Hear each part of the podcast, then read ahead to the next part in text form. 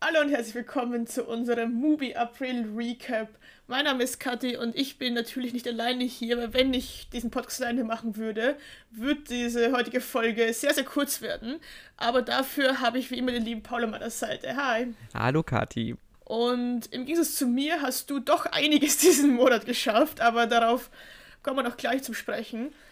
Aber Paul, du hast abgesehen von dem ganzen Movie-Zeug, was du eh immer schaust, auch noch, ich weiß nicht, Festivalfilme geschaut, über die wir auch, auch noch reden werden und sonst auch noch die halbe Netflix-Bibliothek wahrscheinlich, oder?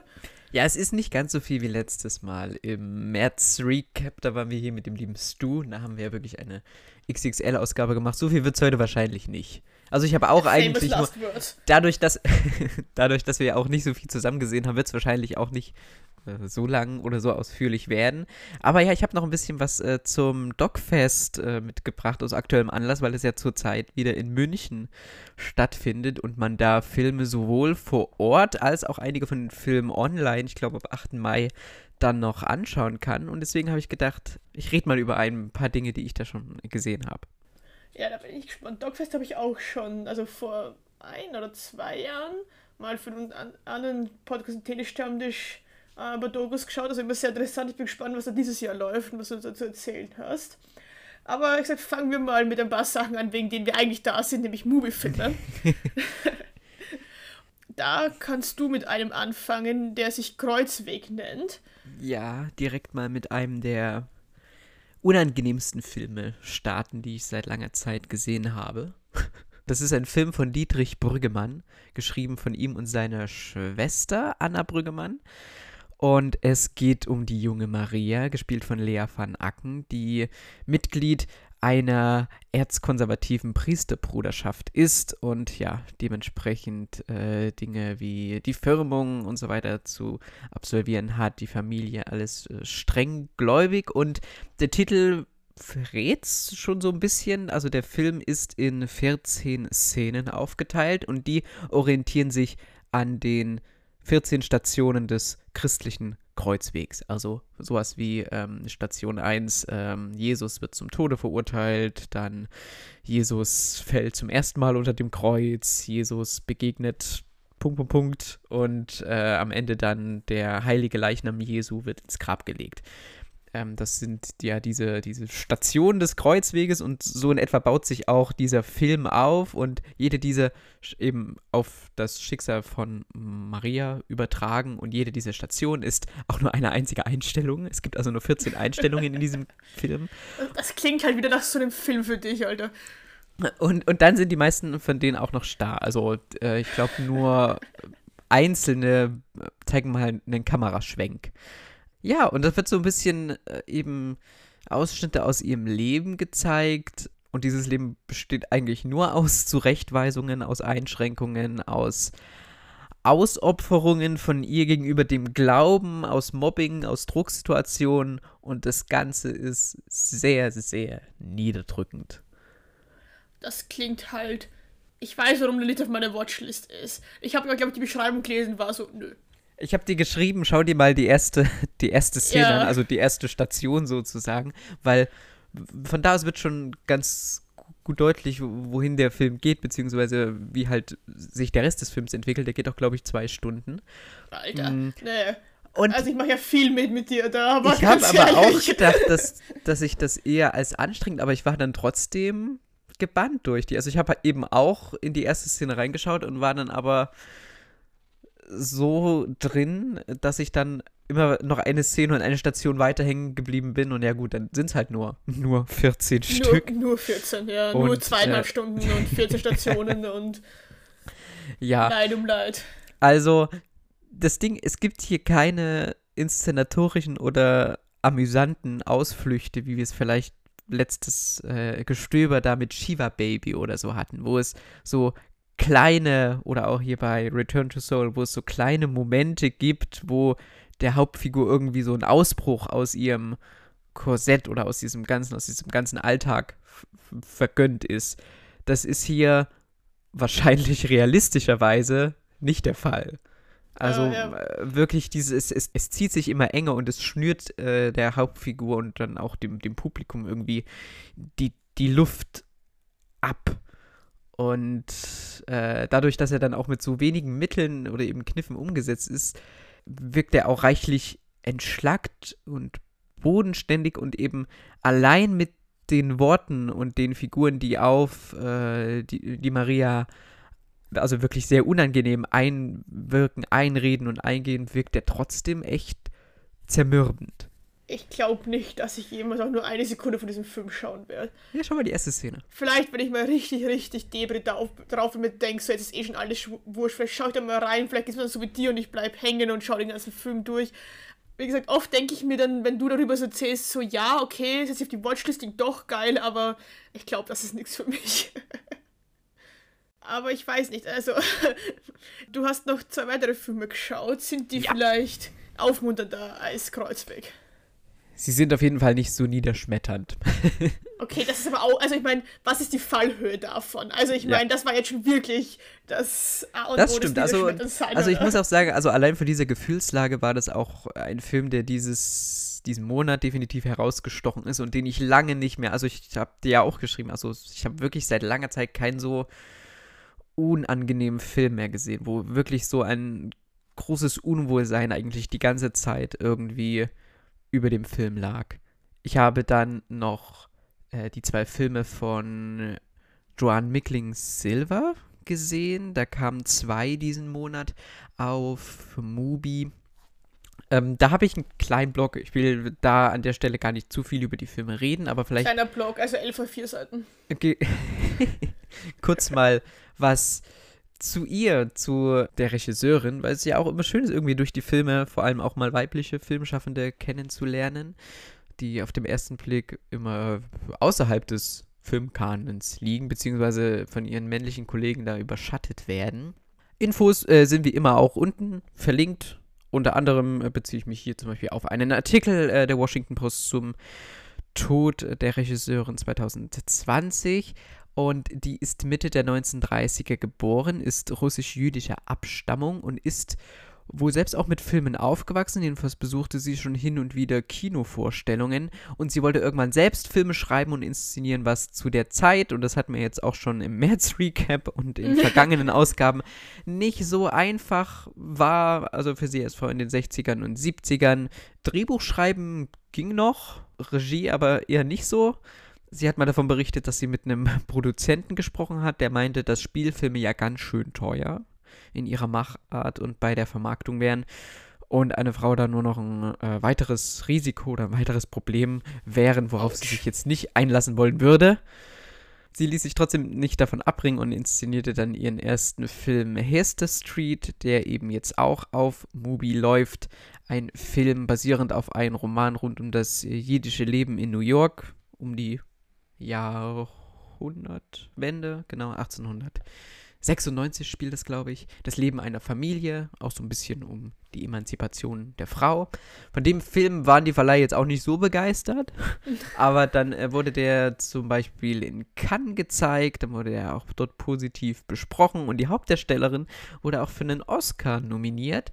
Ähm, und da hatte sie zumindest so die Aufmerksamkeit und infolgedessen hat sie dann noch weitere Filme inszeniert, von denen jetzt noch zwischen den Zeilen im Programm ist. Der es auch auf meine Watchlist geschafft hat. Ja, zwischen den Zeilen. Ich habe erst gedacht, und da haben wir die kleine Verknüpfung zum Dogfest, lief dieser ja. Film, also nicht dieser Film, aber ein anderer Film, der doch auch zwischen den Zeilen hieß. Ja, zwischen den Schlagzeilen hieß der. Ach, zwischen den Schlagzeilen. Und ich habe mir gedacht, okay, kommt, der, kommt dieser Film jetzt auf Mubi, aber dann war es ein ganz anderer. Ach so, der hieß zwischen den Schlagzeilen. Ja, um, den, um die Recherche von der Süddeutschen Zeitung über die Ibiza-Affäre. Hieß der hinter oder zwischen den Schlagzeilen? Hinter den Schlagzeilen, oder? Hinter den Schlagzeilen, keine Ahnung. Ich habe ihn sofort, ich war ja, sofort bei zwischen. Ach, hinter den Schlagzeilen. Gut, dann ja, hieß ja. es ja ganz anders, aber wir haben jetzt zumindest eine kleine Verknüpfung. Denn also mit dem Ganzen hat dieser Film auch gar nichts zu tun, denn der beschäftigt sich, äh, ja, oder der ist ein Porträt über die Zeitungsarbeit oder die Arbeit einer kleinen Redaktion, über unabhängigen Journalismus, über ein paar Mitglieder einer Redaktion ähm, und eben deren Arbeit. Und wie gesagt, also über die Filme möchte ich nicht zu viel sagen, um meinen Monolog auch nicht ewig fortzuführen, sind auf jeden Fall zwei Werke, die ihre Zeit oder beziehungsweise die Zeit, in der sie spielen, sehr gut einfangen. Hister Street gelingt das auch ohne große Außenaufnahmen und zeigt so ein bisschen das Zurechtfinden in einem neuen Land, in Amerika, die Geschichte verschiedener EinwanderInnen und äh, die Belastungen auch für einzelne Figuren. Und zwischen den Schlagzeilen zeigt äh, unter anderem ein jungen Jeff Zwischen den. Schlagzeilen ist schon wieder alles zusammen. Zwischen, oh Gott. Zwischen den Zeilen zeigt unter anderem ein jungen Jeff Goldblum, so rum. Ähm, und dann auch viel Alltag und so kleinere Geschichten. Ne? Wobei ich sagen muss, also bei dem Film habe ich mich dann ein wenig schwerer getan, weil da dann doch so ein paar ja sehr anstrengende oder auch unausstehliche Figuren drin sticken. sticken. Also zwischen den Zeilen, auf den habe ich auch actually Bock, weil ich so, da spricht mich halt das ganze Milieu, in dem der spielt, halt einfach an. Äh, den habe ich auf der Watchlist, den schaffe ich hoffentlich irgendwann in meinem Leben auch noch. Also ich bin froh, dass du sie geschaut hast und mir sagen kannst, dass, dass die also gut zum Schauen sind, weil dann muss ich mich nicht selber durchquälen und dann am Schluss feststellen, dass sie doch nicht gut waren. ja, auf jeden Fall ein Doppelpack, eine Regisseurin, äh, in deren Werk man vielleicht mal reinschauen kann.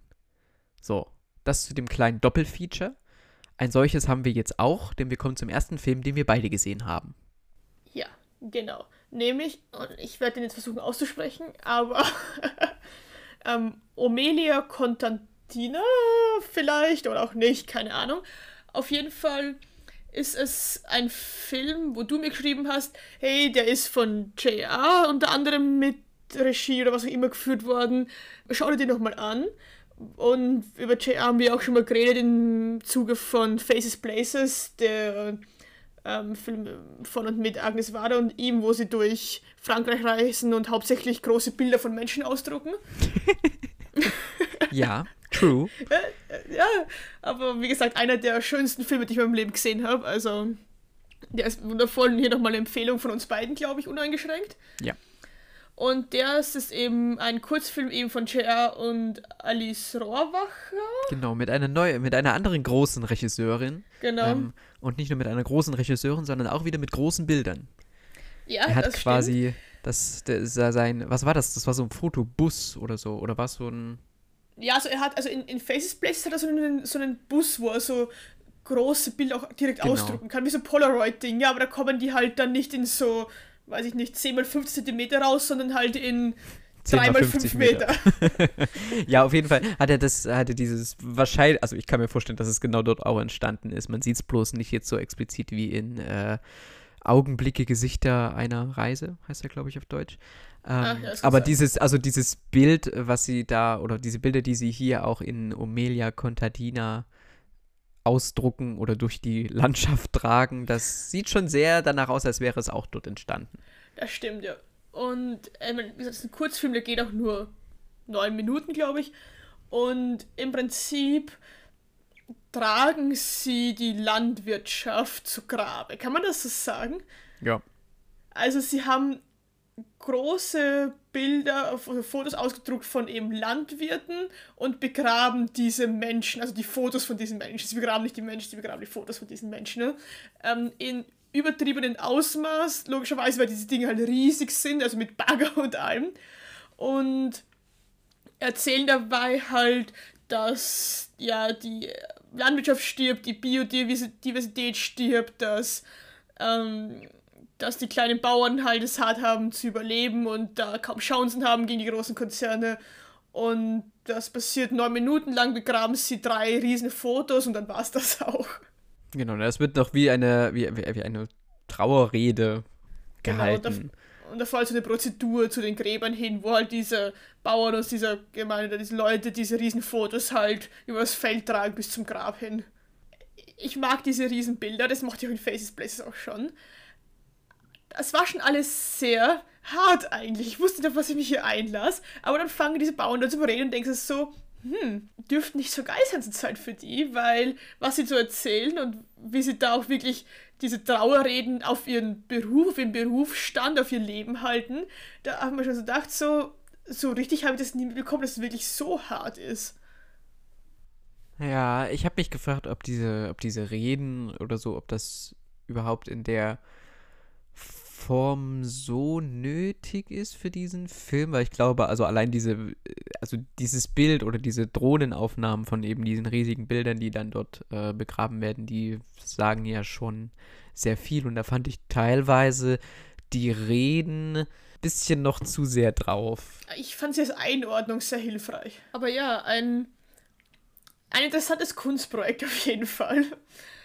Und also ich habe ihn hauptsächlich geschaut, weil halt JR mit dabei ist und ich halt Faces Places genial fand und weil der Paul gemeint hat, ich soll ihn schauen. Äh, so und, ich ja ihn, und, ich habe ihn, hauptsächlich geschaut, weil er nur neun Minuten ging. Ja, und das auch. Aber ja, also kann man auf jeden Fall die neun Minuten, finde ich, mal machen, wenn einen Faces Places gefallen hat, wenn einen das Werk von JR oder Alice äh, Rohrbacher oder die ähm, Landwirtschaft interessiert oder, oder das Sterben der Landwirtschaft interessiert, kann man da auf jeden Fall mal reinschauen. Da ist nichts Ja, er ist halt er ist jetzt, also ich weiß nicht, mich hat er halt, ich will nicht sagen kalt gelassen, aber er hat jetzt halt nichts so groß für mich zumindest irgendwie Neues oder das auf eine besondere Art und Weise rübergebracht. Deswegen ja, war ich eher so ein bisschen, ja, also mal, wie gesagt, neun Minuten, okay, mal reinschauen. Den gibt es auch übrigens auf dem YouTube-Kanal von JR, da konnte ihn Kati ja auch sehen. Ähm, also braucht man nicht mal Mubi zu, aber ja, also mir hat er vor allem halt aufgezeigt, dass es, also dass das Problem größer ist, als ich irgendwie wusste, dass es ist. Und dafür bin ich froh, dass ich ihn gesehen habe. Aber ja, ich, also, wie gesagt, die neun Minuten, die kann man sich meiner Meinung nach einfach mal geben.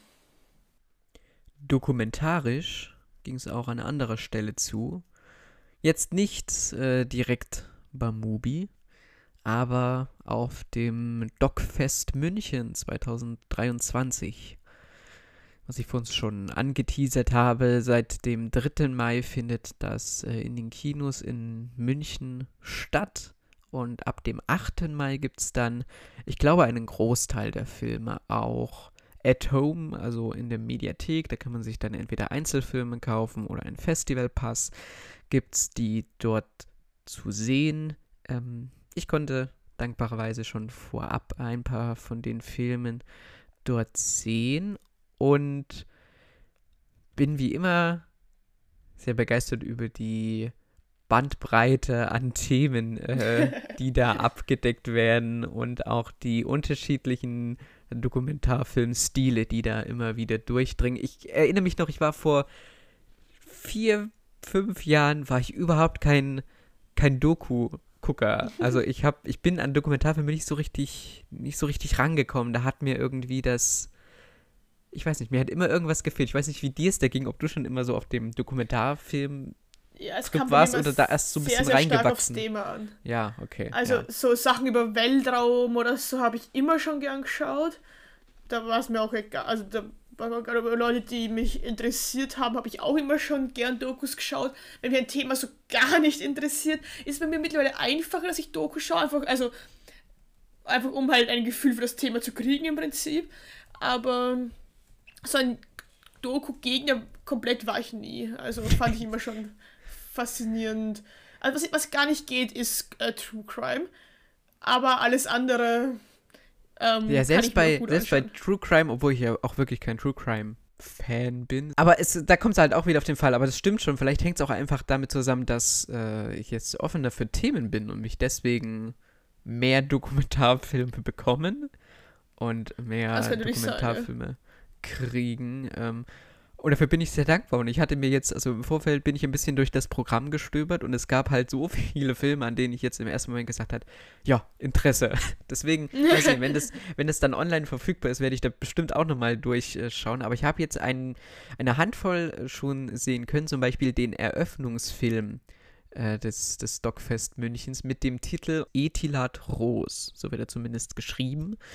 Ähm, und da geht es um die titelgebende Tageszeitung, die ehemalige Tageszeitung, ähm, eine Zeitung aus Kabul, die den Machtwechsel ähm, im Sommer 2021 miterlebt, also die Tage, in denen ähm, die internationalen Streitkräfte überstürzt aus Afghanistan abziehen und dann dort äh, die Taliban die Macht übernehmen. Und die sind halt mittendrin oder beziehungsweise sehr hautnah mit dran, weil die dort eine, ich glaube, der auflagenstärksten Zeitungen in der Hauptstadt in der afghanischen Hauptstadt waren. Und dieser Dokumentarfilm von, wo ich, ja, Abbas Rezei, der verlässt nie die Räume der Redaktion. Der oh, okay.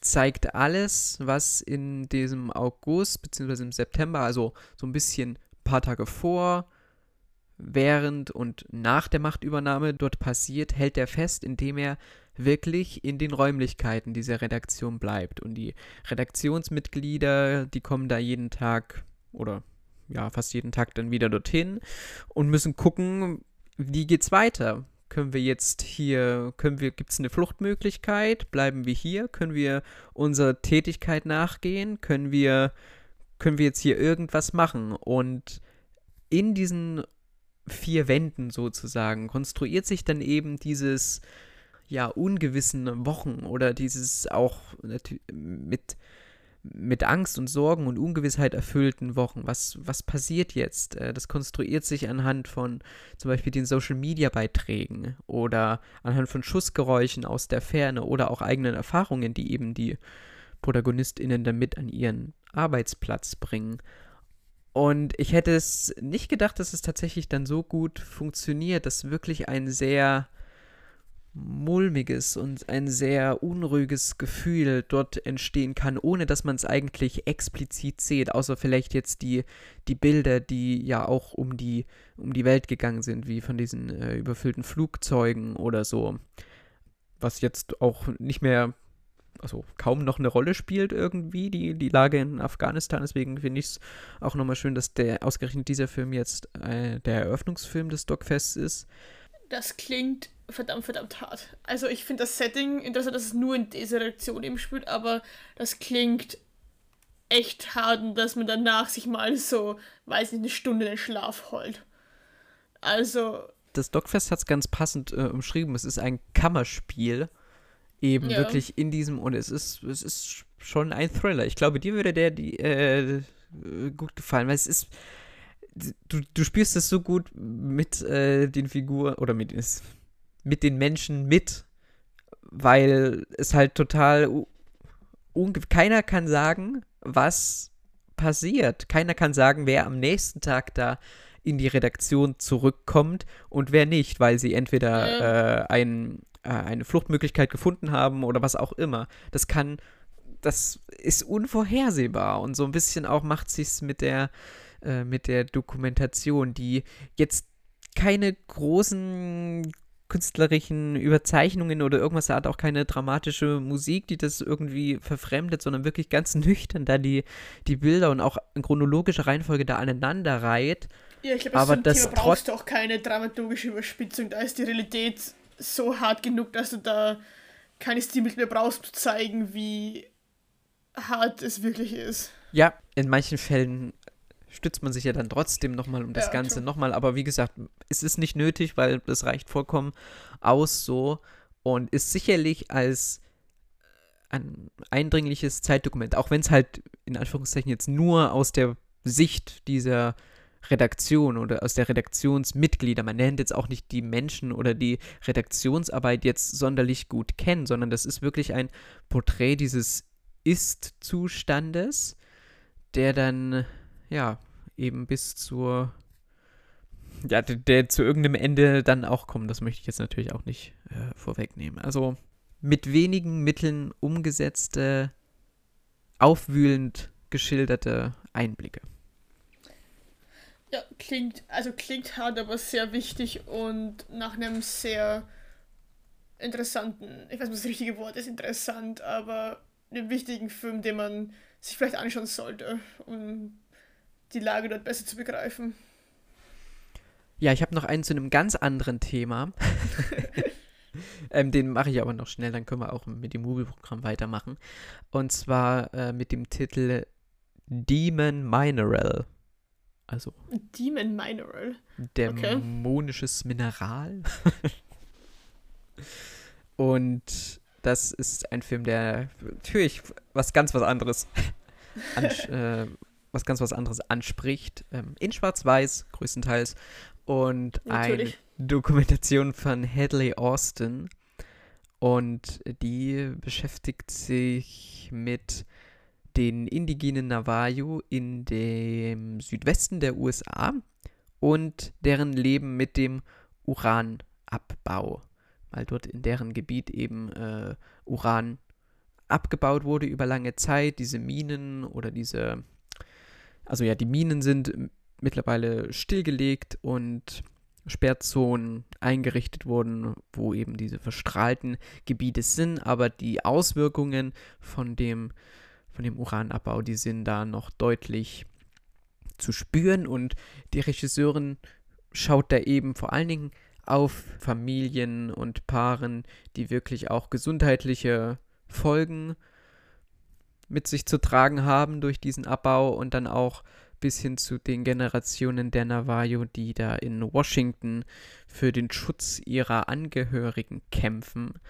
Und ja. Unter Demon Material kann man viel verstehen und das macht, also jetzt macht der Titel auch Sinn, wo du jetzt erzählst, um was es geht das klingt, ich bin, ich bin gerade, ich weiß nicht, was ich sagen soll, ich finde das gerade, also das ganze Thema gerade mega, mega spannend. Vielleicht muss ich mir diese Doku dann doch anschauen. Das interessiert mich gerade, was da wie, wo passiert ist, weil es auch so ein Thema, wo ich gar keine Ahnung habe, aber wo halt so eine Doku wahrscheinlich sehr hilfreich ist, um was darüber zu erfahren und sich dann mal das Thema zumindest oberflächlich mal einzuarbeiten. Ne? Ich finde es halt auch schön, dass das jetzt kein, also natürlich porträtiert es eben dieses Problem oder diese, diese Geschehnisse, die, wo nebenbei auch mal äh, angeprangert wird, wie wenig vielleicht auf solche Sachen eingegangen oder wie wenig mhm. solche Sachen aufgearbeitet werden.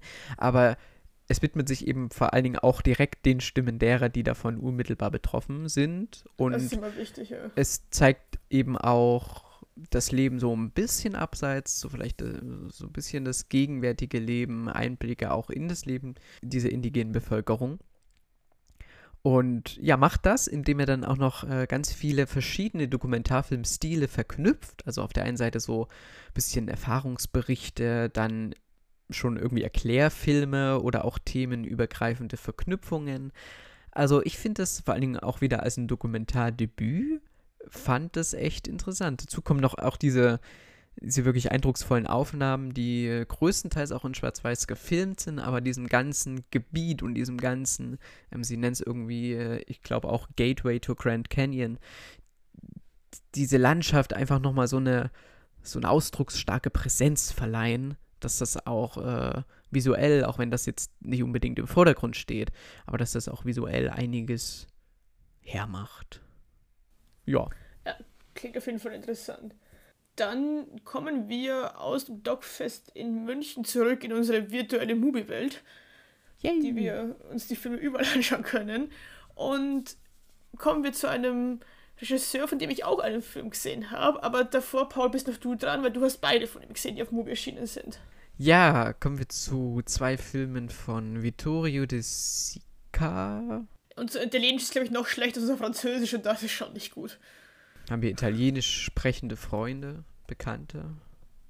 Ja. nicht Französisch war da einfacher, ähm, so einen ja, Sprachcheck zu machen. Ich erinnere an Content de Mieux.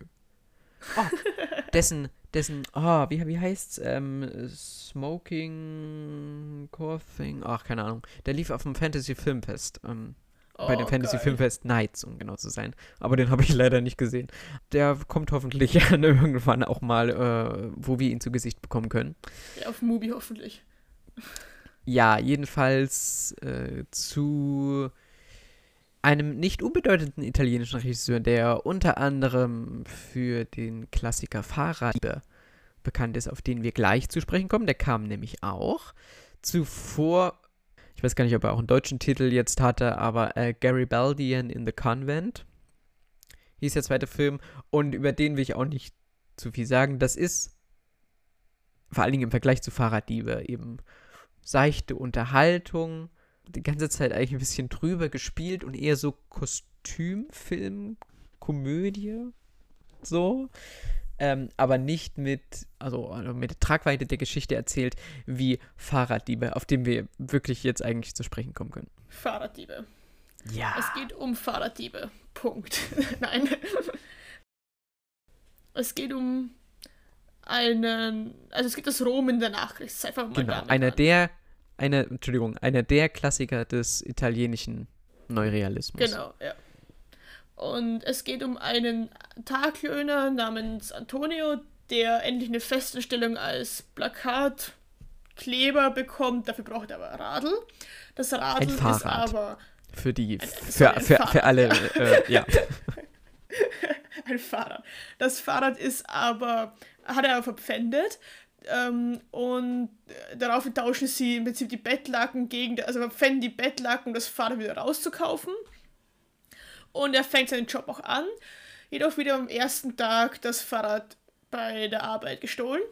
Und er kann nicht mehr arbeiten und versucht jetzt auf irgendwelchen Märkten und halt Orten, wo Leute die gestohlene Fahrräder verkaufen, das sein Fahrrad wiederzufinden, um eben seiner Arbeit nachgehen zu können.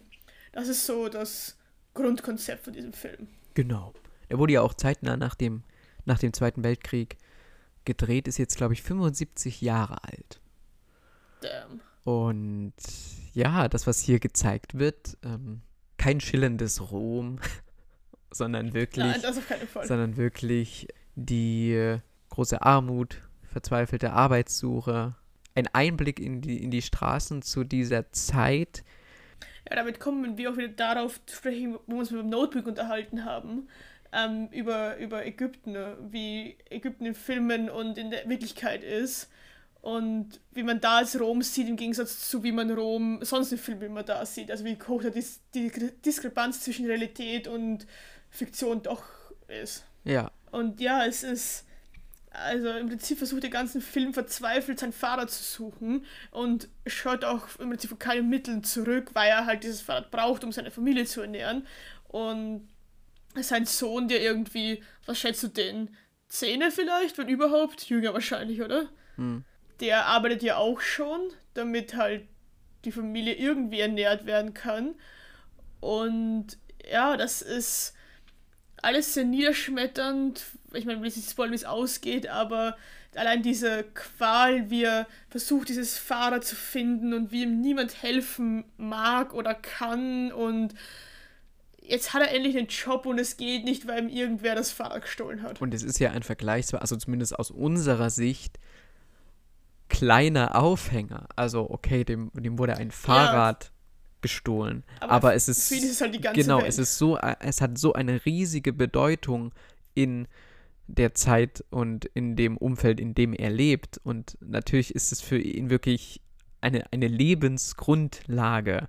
Und diese ja. Suche, das ist dann auch nicht so, dass das jetzt irgendwie dann ein Krimi wäre, von wegen, wir müssen jetzt herausfinden, wer das ähm, ge gestohlen hat. Also natürlich geht es darum, aber es bleibt dann wirklich eine so ein Milieusstudie oder eben ein Einfang von dem Leben in der Zeit und dann trotz dieser ernsten und bitteren Thematik nicht so erdrückend inszeniert vor allen Dingen. Also der ist wirklich eigentlich ja fast schon mit seiner ähm, mit der Musik und so weiter ist schon fast leichtfüßig.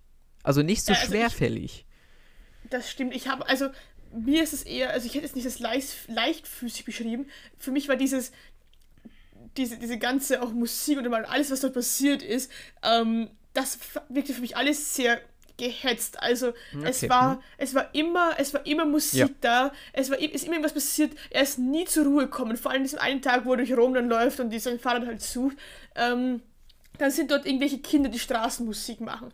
Dann geht er in diese Kirche, da passiert was. Dann geht er mit seinem Sohn essen dort, es spielt eine Band. Es ist nie irgendwie ruhig um mich herum. Es, ist nie, es gibt nie einen Moment, wo er einfach mal durchatmen kann und sich einfach mal überlegen kann, was als nächstes machen will oder wie mit der Situation umgehen mag. Es ist immer nur ähm, Situation auf Situation und Lärm auf Lärm und ähm, Problem am Problem, das er irgendwie bewältigen muss, wo er irgendwie durch muss. Und irgendwann macht das einfach ein Körper und ein Hirn nicht mehr mit, wenn du 24-7 im Prinzip nur unter Strom, nur unter Spannung, nur von dort nach dort und nie auch nur fünf Minuten Ruhe hast. Und so hat sich der Film für mich angefühlt. Mhm. Er hat immer das Bedürfnis oder er hat immer das Ziel, dieses Fahrrad zu finden. Und das macht es, mhm. also er bewahrt sich ja immer wie, ja, ich, ich, ich habe den jetzt, ich weiß, wer es war. Und äh, so schön fand ich auch das Ganze in der Kirche da, wie er so sich auch nicht so in dem, in dem Glauben verliert äh, und anfängt zu beten, sondern wirklich aktiv immer nur dabei ist, er hat ein Ziel und zwar dieses Fahrrad.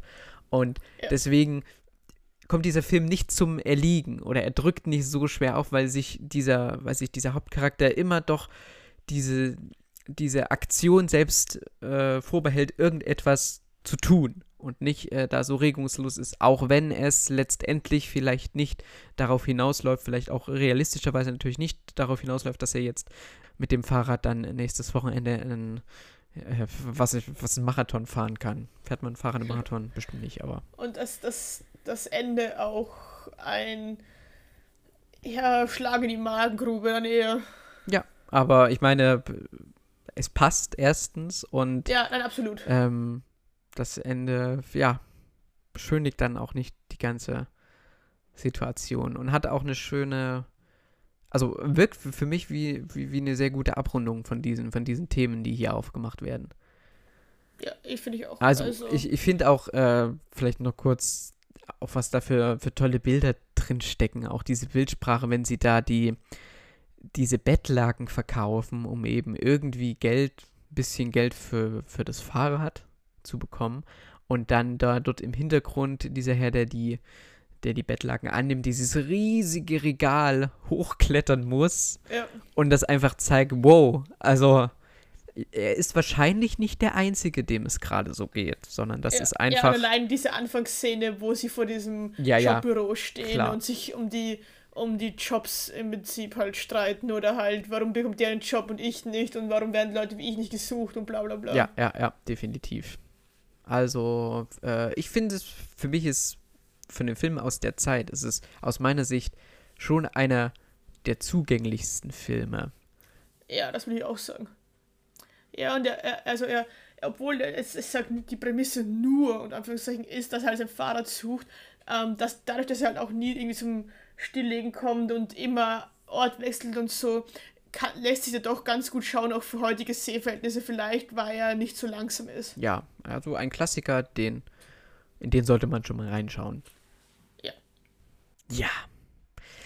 Gut, äh, kommen wir noch äh, zu einer Kategorie, was sonst noch kam. AKA, was Paul sonst noch gesehen hat, mit dem er Katja nicht lange genug nerven will, dass sie einen eigenen Blog verdient haben. Genau, ja, mal sehen. Also, zwei Filme habe ich auch noch äh, aus dem Grund, dass du vielleicht sie irgendwann auch schaust. Deswegen, Also einen, einen auf jeden Fall. ja, gut. Ähm, den erwähne ich zuletzt. Ähm, der kam nämlich auch erst am 30. April. Aber zum Beispiel ähm, A Field in England. Da habe ich die ersten 30 Sekunden gesehen. T toll. Eine Tour de Force, auch wieder in Schwarz-Weiß. Und eine Mischung, ja, auf die ich nicht näher eingehen möchte, die aber, die was für mich war, würde sagen, allein wegen der Ästhetik und auch dann vielleicht welche, welche Auswüchse das Ganze annimmt. Da bin ich noch ein bisschen am Verarbeiten, aber äh, Kathi, vielleicht solltest du irgendwann mal dazu kommen. Ähm, das wäre zumindest auch ein, Them äh, ein Film, über den wir sprechen könnten.